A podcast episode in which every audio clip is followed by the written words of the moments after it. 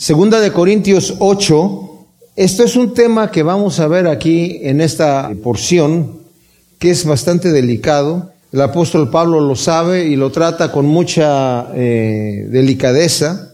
Es un tema que ha sido de tropiezo para mucha gente porque ha habido muchos abusos. Ustedes saben que nosotros en nuestra congregación casi nunca hablamos o nunca hablamos de finanzas, de dinero, nunca estamos diciendo que hay ciertas necesidades o que, o, ¿verdad? Recogiendo ofrendas especiales o, o sea, se recoge la ofrenda, no se, no se, no se pide, se recoge como eh, cuando se pide la ofrenda se dice vamos a recoger los diezmos y ofrendas, ¿verdad?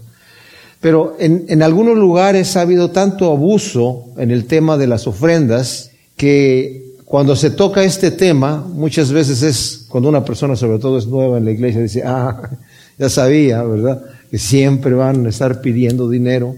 Y desafortunadamente dice eh, eh, Pablo a Timoteo que hay gente que utiliza el Evangelio como fuente de ganancia para hacerse ricos ellos. Y es impresionante lo que yo he visto en el ministerio, en los viajes que he hecho en diferentes lugares. Me acuerdo que estaba una vez platicando con un pastor que eh, me platicaba cómo iba la iglesia y era cuando estábamos recién empezando, creciendo, y nuestras finanzas eran muy reducidas y pues estamos, somos una iglesia pequeña, apenas estábamos pagando las cuentas. Ah, invítame a mí, me dice yo, yo te pido la ofrenda. Y yo, wow, no, no, por favor.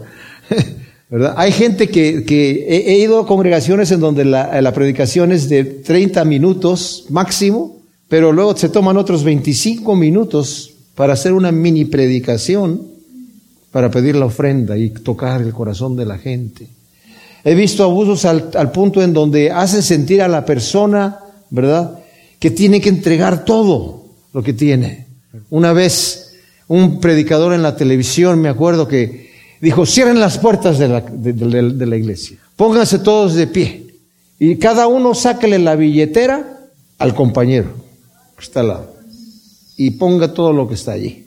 O sea, da como siempre has querido dar. Pero no de tu dinero, sino del dinero del otro.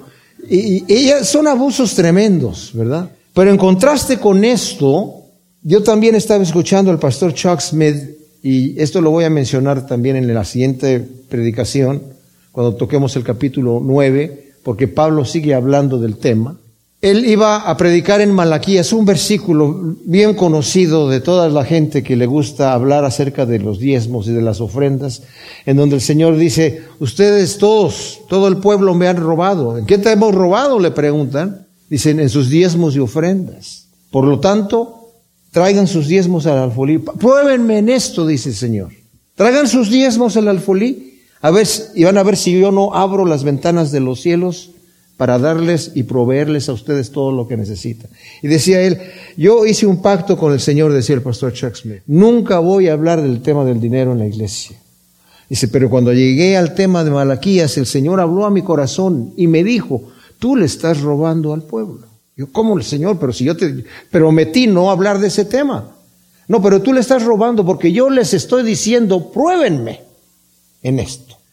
Aquí Pablo ha venido recogiendo una ofrenda, no para él, para los santos que están en Jerusalén. Había habido ya eh, una profecía del profeta Agabo en Hechos 11 del 25 al 30, en donde dijo que iba a haber una gran hambre en toda la tierra. Y desde entonces el mismo Pablo tuvo la misión de acordarse de los pobres, lo dice en Gálatas 2 del 9 al 10. Cuando fue enviado hacia los gentiles, le dijeron solamente acuérdate de los pobres. Y la pobreza que hubo en los días de Claudio, como profetizó Agabo, fue una pobreza tremenda, ¿verdad?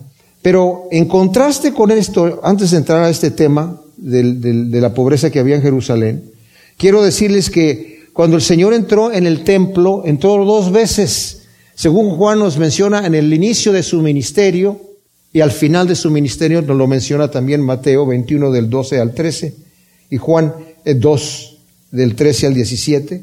Él entró dos veces al templo, al inicio y al final.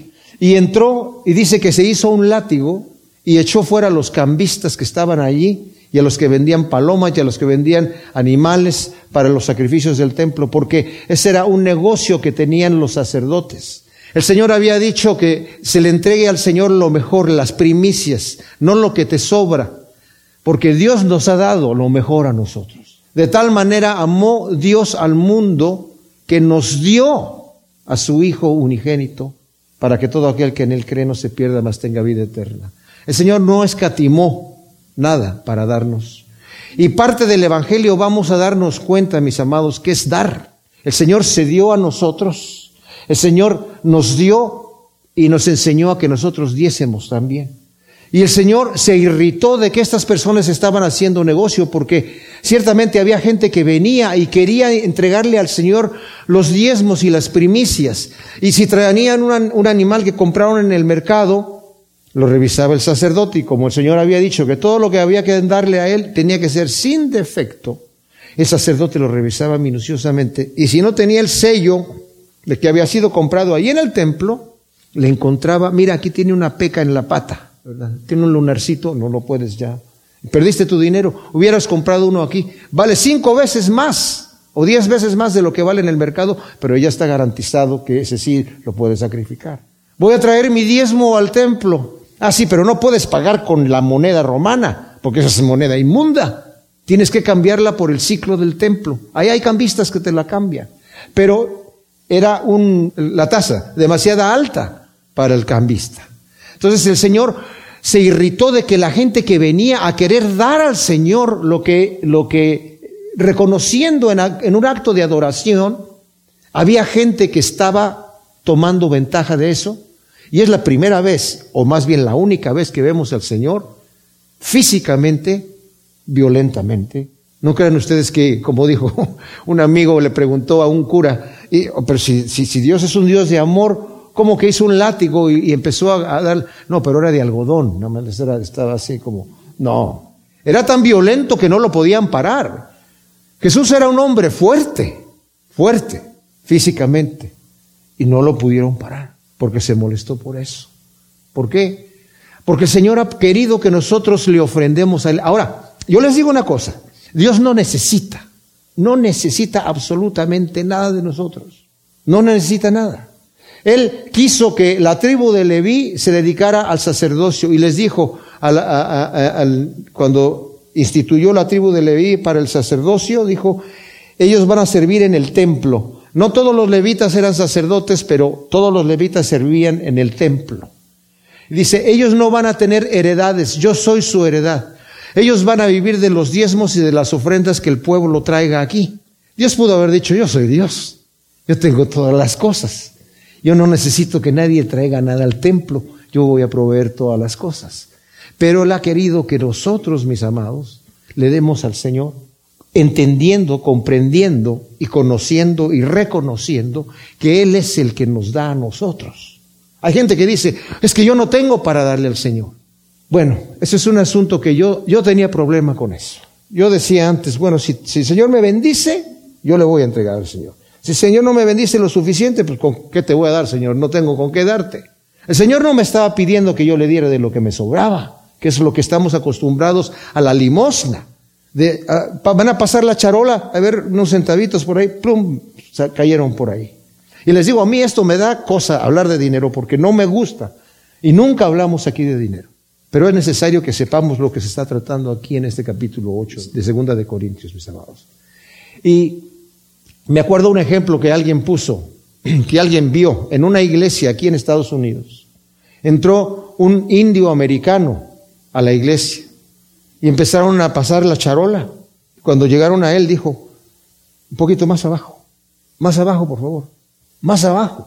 ¿Cómo que más abajo? Más abajo, sí, hasta que la puso en el piso ya la charola, el, el, que venía recogiendo la ofrenda, y se subió en la charola. Diciendo, yo me entrego al Señor completamente. ¿verdad? Entonces, qué hermoso es cuando entendemos, cuando le damos a Dios, no le damos porque Él necesita, le damos porque reconocemos. Ahora yo tengo que decirles, mis amados, Dios ha suplido ricamente aquí en esta congregación todas las cosas. Ustedes son fieles, dándole al Señor lo que, eh, lo que es suyo, pero quisiera de alguna manera motivarles a no solamente entregarnos económicamente al Señor, sino entregarnos de todo corazón al Señor, de todo corazón, con todo lo que tenemos, entregarle nuestro tiempo. Vamos a ver cómo Pablo exhorta a los corintios, diciéndoles el ejemplo de las iglesias de Macedonia. Dicen los primeros cinco versículos del capítulo 8. Ahora bien, hermanos, os hacemos saber la gracia de Dios dada en las iglesias de Macedonia, que en medio de gran aflicción con que han sido probados, la abundancia de su gozo y su extrema pobreza abundaron en la riqueza de su generosidad. Pues doy testimonio de que espontáneamente dieron según su capacidad y aún por encima de su capacidad, suplicándonos con muchos ruegos que les concediéramos la gracia de participar en este servicio a los santos. Superando lo que esperábamos, se dieron primeramente ellos mismos al Señor y a nosotros por voluntad de Dios.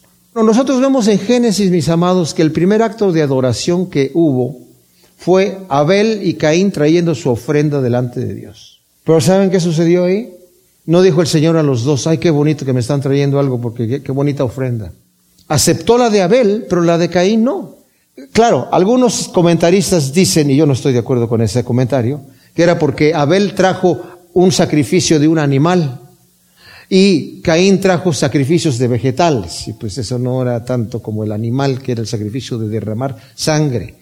Porque las ofrendas y las primicias que se traían al Señor eran de tanto de animales como de vegetales y de cualquier producto de la tierra, que cualquier ganancia que uno tuviera.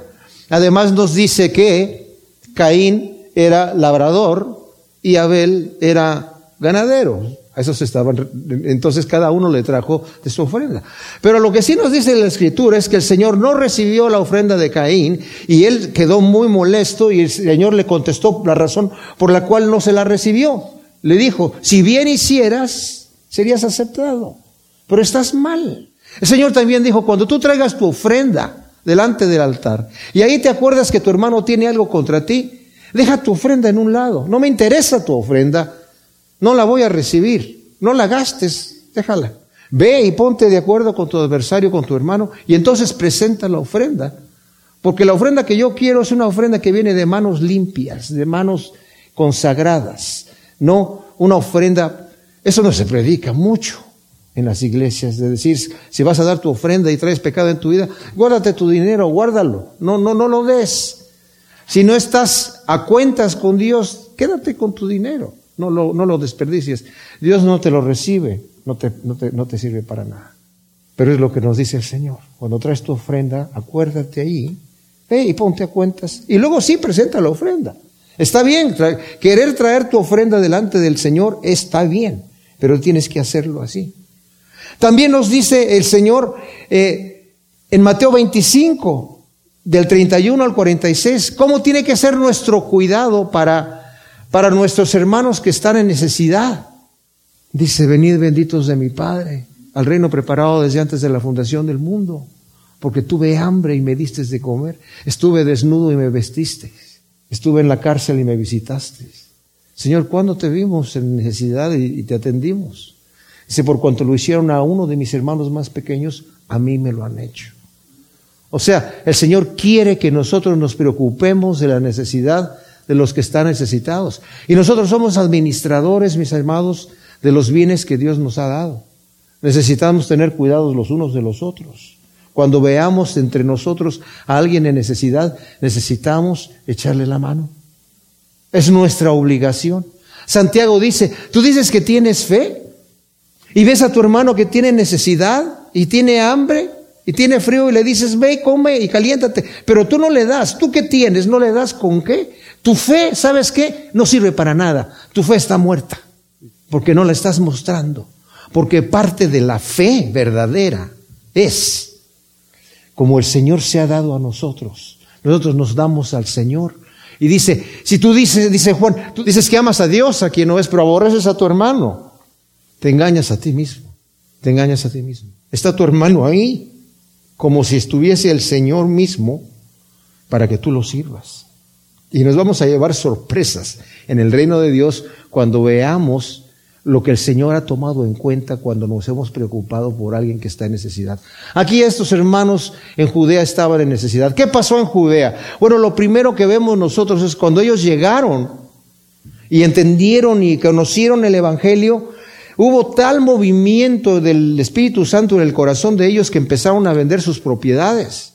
E incluso vemos a Bernabé que vendió una heredad y la repartían para que todo no hubiese necesitado entre ninguno de ellos. Pero después vino el hambre, por la persecución también. Salieron muchos de allí. Y después vino más hambre, porque aunque los judíos tenían la conciencia, aún los fariseos y toda esta gente, todos los judíos tenían la conciencia de ayudar al necesitado, porque estaba en la ley del, del Señor que tenía que había que bendecir a los pobres. Cuando uno cosechaba su cosecha, tenía que no rebuscar y todo, cosechar todo, dejar algo allí para las viudas, para los huérfanos, para los pobres, para los extranjeros que tenían necesidad. Era parte de la fórmula que el Señor tenía de tener cuidado de los pobres. Entonces, eh, Santiago nos dice, si tú no bendices a tu hermano que tiene necesidad, pues tu fe entonces está mal. Ahora, como dije yo, en Judea, ¿qué pasa?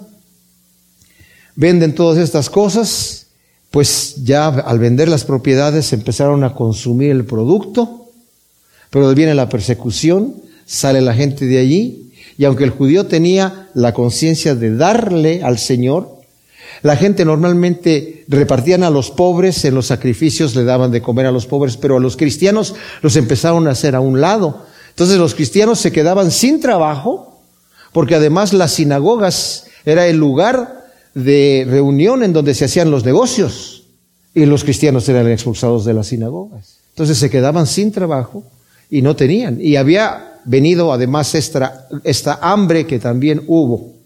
Pablo está poniendo aquí ahora de ejemplo a los macedonios. Macedonia era la parte norte de Grecia, que era muy pobre. Los corintios eran de la parte de Acaya, sur de Grecia, que era muy rica. ¿Y por qué era pobre Macedonia? Porque los mismos emperadores saquearon los bienes de Macedonia.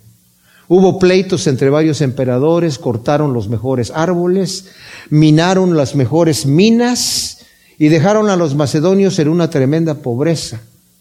Entonces Pablo se preocupó de empezar a hacer una colecta, como él lo va a decir más adelante, para los pobres en Jerusalén. Y, si nos damos cuenta, en, el capítulo 16 de Primera de Corintios, versículo 1 dice, ahora bien, cuando, en cuanto a la ofrenda para los santos, haced vosotros también, tal como ordené en las iglesias de Galacia, cada primer día de la semana, cada uno de vosotros ponga aparte, ahorrando lo que haya prosperado, para que cuando vaya no se hagan entonces colectas. Y cuando vaya, a los que aprobéis por medio de cartas, a estos enviaré para que lleven vuestra expresión de bondad a Jerusalén, y si fuera propio que también yo vaya, irán conmigo. Los filipenses, no obstante que eran macedonios, siendo muy pobres, enviaron a Pablo ofrendas. Y Pablo les agradece en la carta que él envía a Filipenses en el capítulo 4 del versículo 10 al 20 y les dice, a una tesalónica ustedes me enviaron ofrendas. ¿Y saben qué pasó cuando Pablo llegó a Corinto, a la ciudad rica? Empezó a trabajar con sus manos. Y les dice a los corintios más adelante, aquí en el capítulo 11, versículo 8, He despojado a otras iglesias recibiendo salario para serviros a vosotros. Y estando presente con vosotros cuando tuve necesidad, no fui una carga para nadie porque los hermanos que fueron de Macedonia proveyeron lo que me faltaba y en todo me guardé y me guardaré de seros carga. Pablo había sido acusado por este grupo intruso que había llegado de que estaba allí para hacerse rico. Y Pablo sabiendo Puede que sea causa de tropiezo el hecho de que yo pida ofrendas aquí en una iglesia que es rica. Aquí no voy a pedir ofrendas. Para mí. De aquí no voy a recibir ofrendas. Y cuando empezó a trabajar, empezó, se encontró allí con Priscila y Aquila, que eran, hacían tiendas y empezó a trabajar con sus manos y estaba predicando el Evangelio. Y después llegaron estos hermanos de Macedonia con estas ofrendas de los filipenses y empezó a trabajar, a dedicarse ya de lleno, a tiempo completo, porque tenía este soporte de estos hermanos, que para, para Pablo era una, no vergüenza, pero sí un dolor decir, bueno, estos hermanos que no tienen nada, me están apoyando para la obra del ministerio, pero Señor, así eres tú y yo lo recibo de esa manera, ¿verdad? Pero fíjense cómo les dice aquí, les dice en el versículo 3 y 4, dice, da testimonio de la espontaneidad y de la manera de ayudar de los macedonios. O sea, no fue algo que Pablo les pidió, sino que ellos le suplicaron.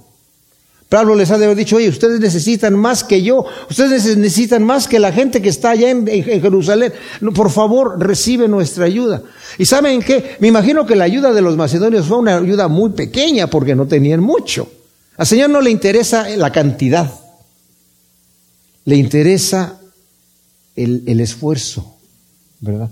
Él mismo, David, sabía eso y dijo, yo no le voy a dar al Señor nada que no me cueste, ¿verdad? Pero no se trata tampoco de decir, ay, pues, eh, como muchos predican por ahí, dale al Señor hasta que te duela. No, no, no, no. No, tampoco, tampoco esa cosa es así. Pero dice, los macedonios se dieron primero a Dios y después se dieron a los apóstoles. O sea, ellos primeramente se entregaron al Señor y después se entregaron a la obediencia de los apóstoles, ¿verdad? A recoger estas ofrendas. Así que animamos a Tito para que, tal como eh, había comenzado, eh, completara de igual modo esta gracia entre vosotros. Por tanto, como en todo abundáis en fe, en palabra, en conocimiento y en toda solicitud y en vuestro amor para con nosotros, abundad también en esta gracia. No lo digo como mandamiento, sino para poner a prueba, por medio de la solicitud de otros, la sinceridad de vuestro amor. O sea, Tito es el que recibe esta colecta. Es una integridad pastoral. Yo, mis amados, quiero que sepan que yo no sé quién, cuánto da quién y no me interesa y no es asunto mío porque no quiero saberlo. Yo no me dedico a saber cuánto entra, cuánto sale, no sé nada de eso, no quiero saberlo. Hay pastores que lo, que lo hacen, para mí sería un tropiezo. Y Pablo en este momento, la integridad de él es enviar a Tito con otras personas él mismo no está recogiendo la ofrenda. De hecho, dijo, para cuando yo vaya no se colecten ofrendas. No quiero estar viendo ahí la gente estar dando ofrendas. Recójanla ustedes. Pero obviamente eso se había detenido por ese grupo intruso. Entonces Pablo tiene que volverlos a animar, ¿verdad? Lo que ya se habían propuesto, por favor, continúen este asunto, ¿verdad?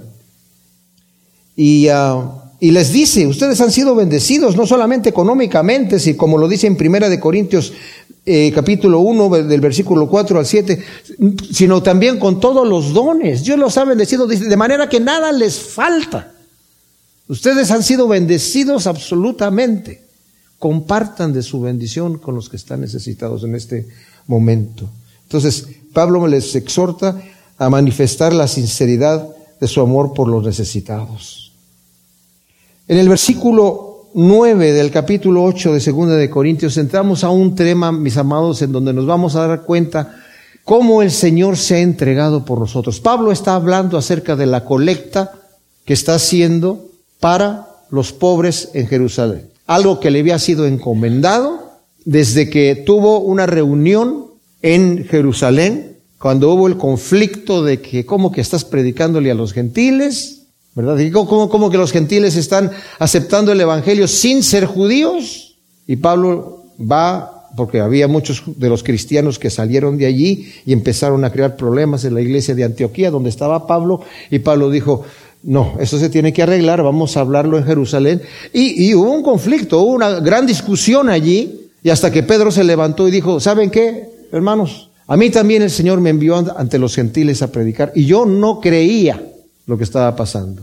El Espíritu Santo descendió sobre ellos como descendió sobre nosotros en el día de Pentecostés, sin que fueran circuncidados, sin que se hicieran judíos. Y dije yo, si el Señor los está aceptando así, ¿qué impide el agua para que sean bautizados ahora en este momento? Dios ya los está recibiendo. ¿Por qué les vamos a poner esa carga entonces nosotros ahora a los gentiles? Pero todavía había ese conflicto entre los cristianos judíos y los cristianos gentiles. ¿Y cómo el Señor utiliza estas cosas? Para que ahora los gentiles sean los que están llevando la ofrenda a Jerusalén. Entonces, le dicen a Pablo, acuérdate de los pobres. Y más adelante Pablo trae la ofrenda a Jerusalén, la iglesia, y, le dijeron, mira, aquí hay mucha gente que está diciendo que tú estás diciéndole a los, a los judíos que no necesitan ser judíos para ser cristianos y hay muchos cristianos que son celosos de la ley. Y mejor, mira, te aconsejamos que pagues los gastos de unos jóvenes para que se consagren y hagan su voto de Nazareno en el templo, que era visto muy bien entre los judíos eso. Pero Pablo estaba trayendo las ofrendas a los santos. Y con todo de que estaba trayendo las ofrendas, había ese conflictito ahí. Pero el ejemplo que nos da el versículo 9 aquí es maravilloso. Dice, porque conocéis la gracia de nuestro Señor Jesús el Mesías, que siendo rico se hizo pobre por amor a vosotros, para que vosotros fuerais enriquecidos con su pobreza. ¡Wow! Esto me maravilla. El Señor siendo rico se hizo pobre para, pobre para enriquecernos a nosotros. En la carta de los filipenses, en el versículo, capítulo 2, versículo 6, nos habla de Jesús el Mesías, el cual existiendo en forma de Dios, no quiso por usurpación ser igual con Dios, sino que se despojó a sí mismo, tomando forma de siervo, hecho semejante a los hombres, y hallándose en la condición de hombre, se humilló a sí mismo al hacerse obediente hasta la muerte y muerte de cruz, por lo cual Dios también lo exaltó hasta lo sumo y le dio nombre que es sobre todo nombre para que en el nombre de Jesús se doble toda rodilla de los que están en los cielos y en la tierra y debajo de la tierra y toda lengua confiese que Jesús es el Mesías, el Señor, para la gloria de Dios Padre. Siendo rico se hizo pobre.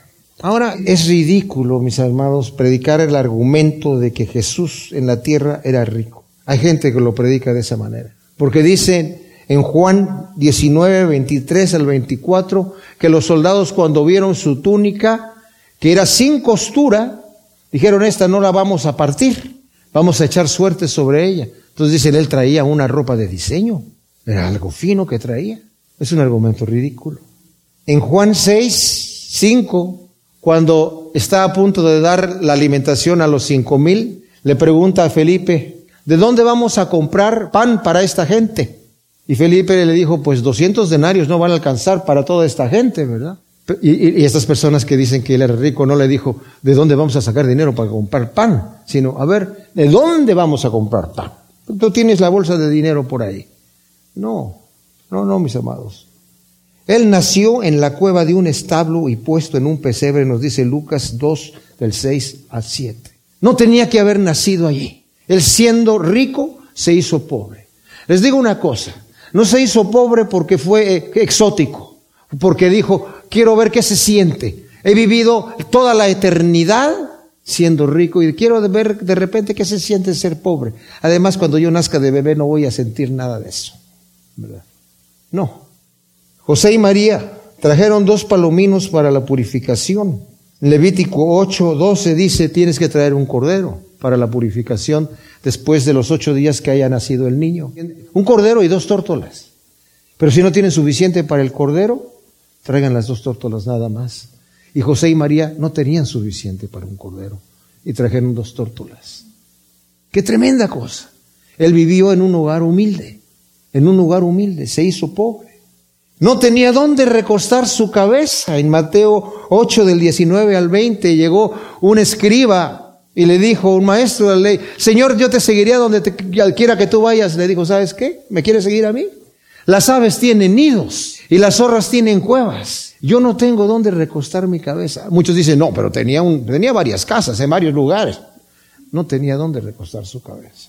Vivía de las ofrendas de otros, nos dice Lucas 8 del 1 al 3, que había mujeres que soportaban el ministerio del Señor Jesús. Mujeres, ni siquiera hombres fue sepultado en una tumba provista por otro, por José de Arimatea.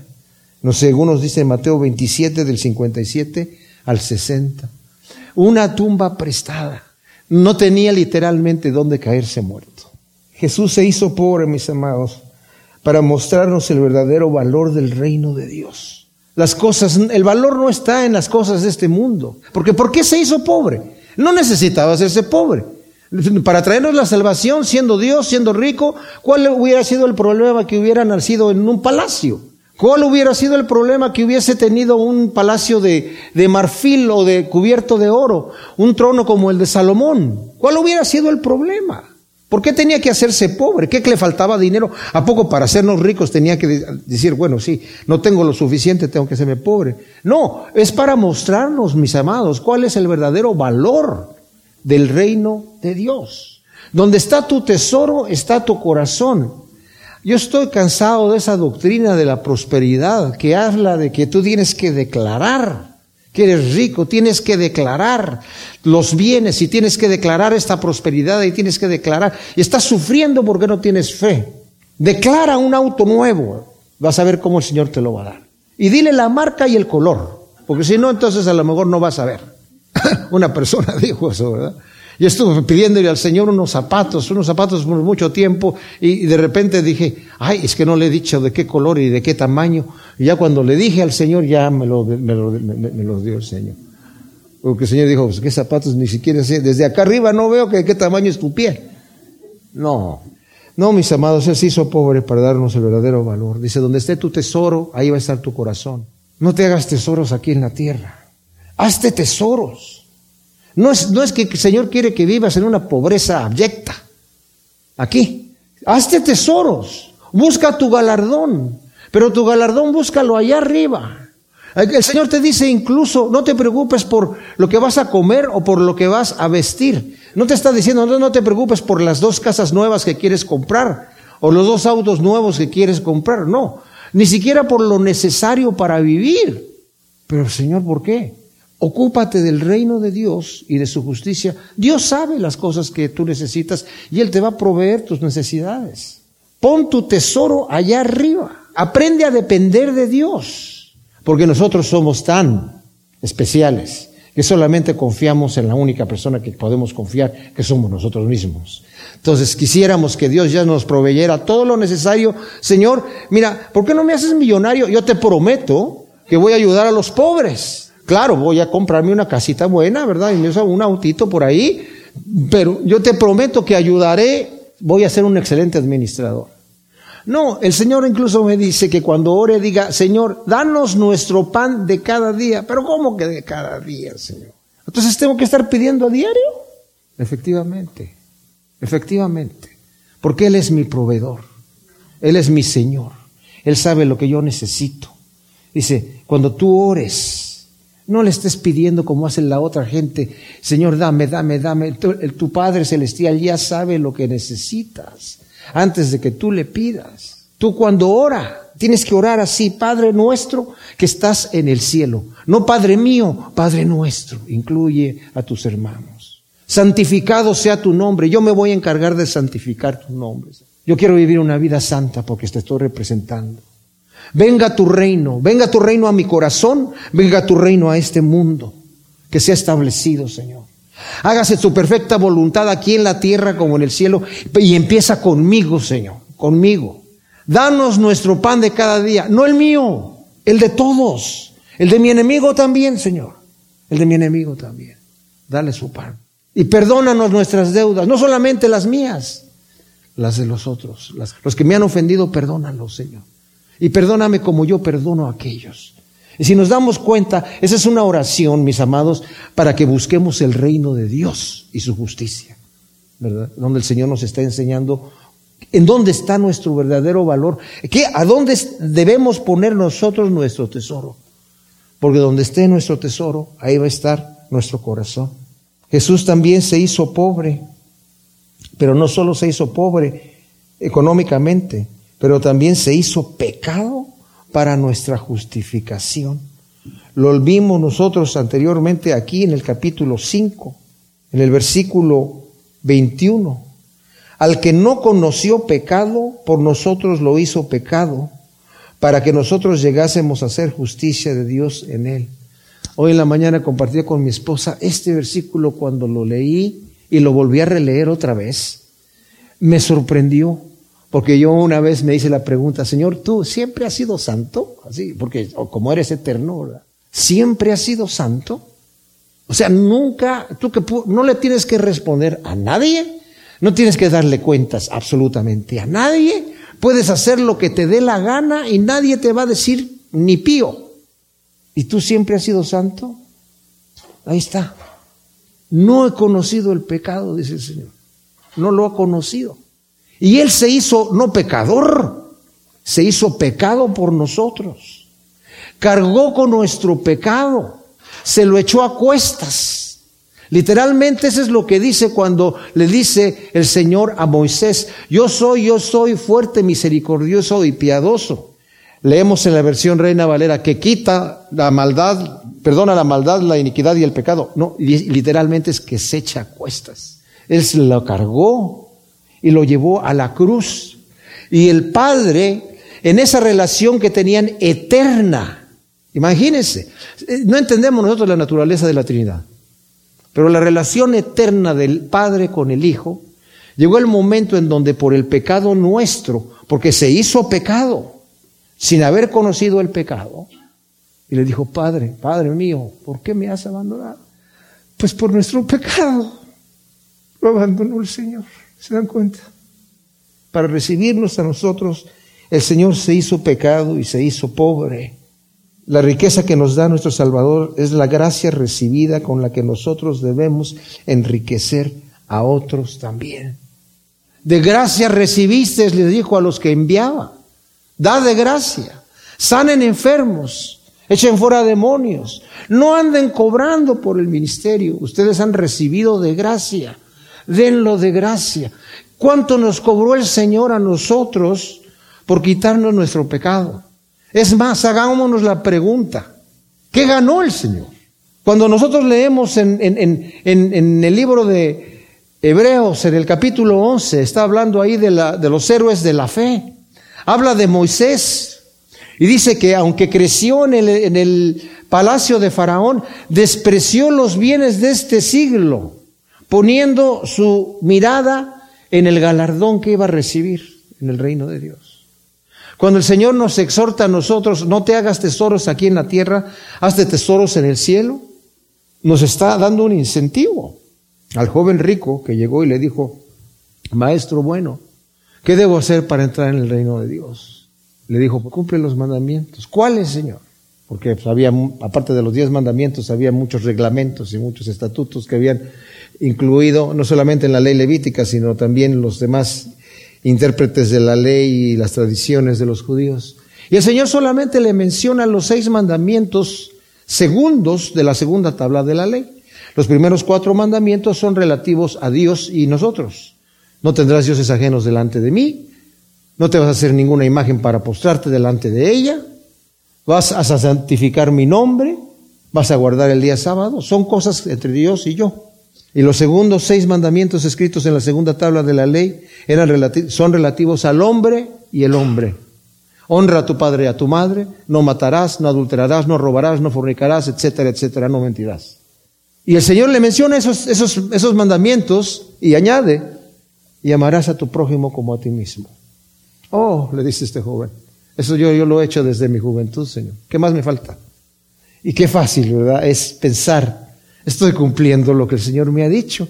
Yo ya, ya, ya estoy del otro lado. El Señor lo confronta con la verdad. Y le dice, sí, entonces vende todo lo que tienes y dalo a los pobres. Y dice que el joven se fue muy triste porque tenía muchas posesiones.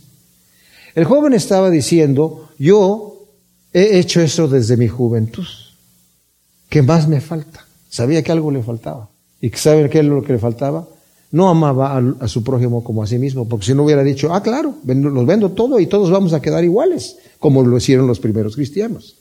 Pero el Señor le dijo, vende todo lo que tienes y tendrás tesoro en el cielo. Todavía le estaba dando un incentivo. Ese joven rico que se fue triste, ¿cómo está ahora? ¿Cómo está ahora? ¿En dónde está? No sé. Pero ¿cómo está? Mal.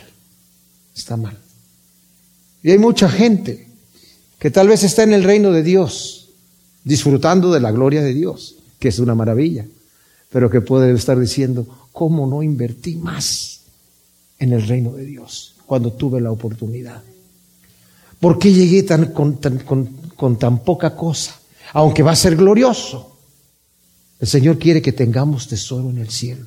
Y nos está dando el incentivo desde aquí, mis amados, para que nosotros sembremos. Ahora, menciono nuevamente, se ha hablado mucho de esto y se han hecho muchos abusos y es una vergüenza para la iglesia que se hayan hecho estos abusos en el nombre del Señor, ¿verdad? Para enriquecerse algunas personas. Pero sería una, estaría mal no hablarse de esta cosa donde el Señor le está dando aquí importancia. Y aquí está el, el apóstol poniéndonos como ejemplo, mis amados, al Señor, que se hizo pobre para hacernos ricos. Y una cosa que me asombra es esta. Ok, Moisés tenía un incentivo, un galardón que está allá. Aquellos que dicen que no recibieron lo prometido, que fueron perseguidos, angustiados y que prefirieron entrar a la ciudad celestial allá en el reino de Dios, no recibiendo aquí lo prometido, sino diciendo, me espero para el reino de los cielos. El joven rico tenía un incentivo, nosotros tenemos un incentivo de que invirtamos en el reino de los cielos y vamos a ser, dice Romanos el Espíritu de Dios nos da testimonio a nuestro espíritu de que somos hijos de Dios. Y si somos hijos de Dios, somos herederos de Dios y coherederos con Cristo Jesús. El que no escatimó ni a su propio Hijo, sino que lo entregó por nosotros, dice también en Romanos 8, ¿cómo no nos va a dar juntamente con Él todas las cosas? Tenemos ese incentivo. Quiero hacerles una pregunta. ¿Qué ganó Cristo por ir a la cruz? ¿Qué ganancia más pudo haber tenido? Porque Él ya lo tenía todo. Nos ganó a nosotros. Somos su tesoro. Él dice, ustedes son mi real tesoro. Somos su sacerdocio santo. Nos amó de tal manera. Mis amados, nosotros debemos tener primeramente, como dice aquí, cuidado los unos de los otros porque sabemos que eso es la manera en donde se manifiesta nuestra verdadera fe. Pero así como el Señor también ha querido y quiere que su iglesia se soporte por medio de ofrendas, debo decir, debo decir que el Nuevo Testamento no menciona el diezmo, no lo menciona. Eso era algo para el Antiguo Testamento. Y hay gente que dice, ah, entonces yo no tengo que diezmar. Yo pensaba así. Y tuve una vez una discusión con un pastor y le dije, yo doy al Señor lo que yo le doy, tú no, tienes que meterte en, saber cuánto le doy yo a Dios. Es cosa mía, entre Dios y yo. Y en mi mente era, cuando tengo mucho, le doy mucho, cuando no tengo, pues, no le doy poquito. Entonces, no tiene que ver en relación a cuánto, cuánto, qué entradas tengo yo, ¿verdad? ¿verdad? ¿Qué le voy a dar? Del, dale de lo, que, de lo que el Señor te da, ¿verdad? Pero me parece que el diezmo es una buena figura para que nosotros sepamos. Y les digo una cosa, si yo pienso, le voy a dar al Señor cuando el Señor me bendiga y cuando me sobre, estoy en la actitud incorrecta. No le des al Señor así, no le des. El Señor pide siempre lo mejor. Creo que les he dado el ejemplo, ¿verdad? De ese ganadero que estaba toda la noche luchando porque estaba pariendo una vaca y tenía un parto difícil. Y por fin ya en la mañana llega con su mujer y le dice, ay, por fin parió la vaca, todo está bien, estoy bien contento, estoy, ¿sabes qué? Nacieron gemelitas, dos, dos becerritas gemelitas. Estoy tan contento que una de las becerritas se la voy a, dar, a, consagrar al Señor. Y la mujer le dice, ¿y cuál? Pues cualquiera, son iguales, son gemelas, cualquiera de las dos. Ah, pues qué bendición. Pasa el tiempo, se enferma una de las becerras y está toda la noche allí el ganadero otra vez luchando con la becerrita y llega en la mañana con su mujer y le dice, ay mujer, ¿qué crees que pasó? Se murió la becerrita del Señor. Al Señor a veces le queremos dar solamente lo que sobra. No, mis amados, Cuando le demos al Señor tenemos que primeramente entregarnos nosotros a Él. Entregarle nuestro tiempo, entregarnos en devoción, entregarnos en cuerpo y en alma.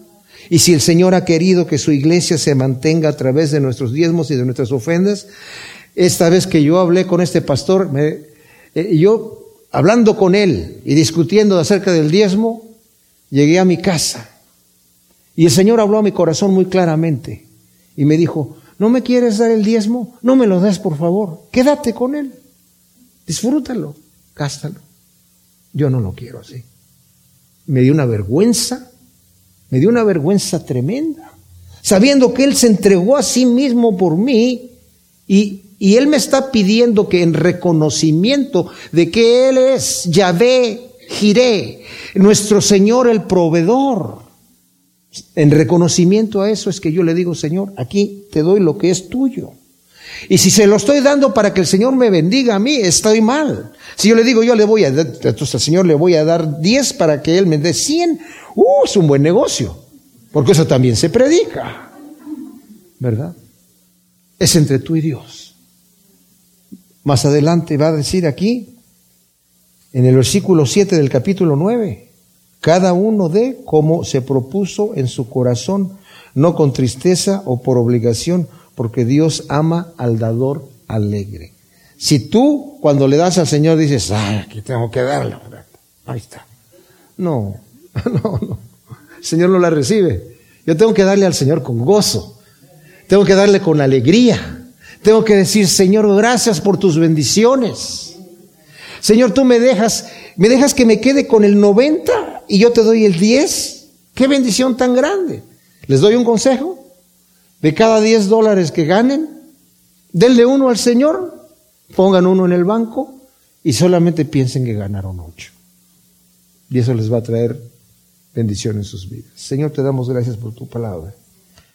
Te pedimos que siembres estas semillas en nuestros corazones, Señor que produzcan su fruto a ciento por uno y que sepamos entregarnos primeramente a ti, nosotros mismos, Señor, y reconocer tus bendiciones, Señor. Gracias en el nombre de Cristo Jesús. Amén.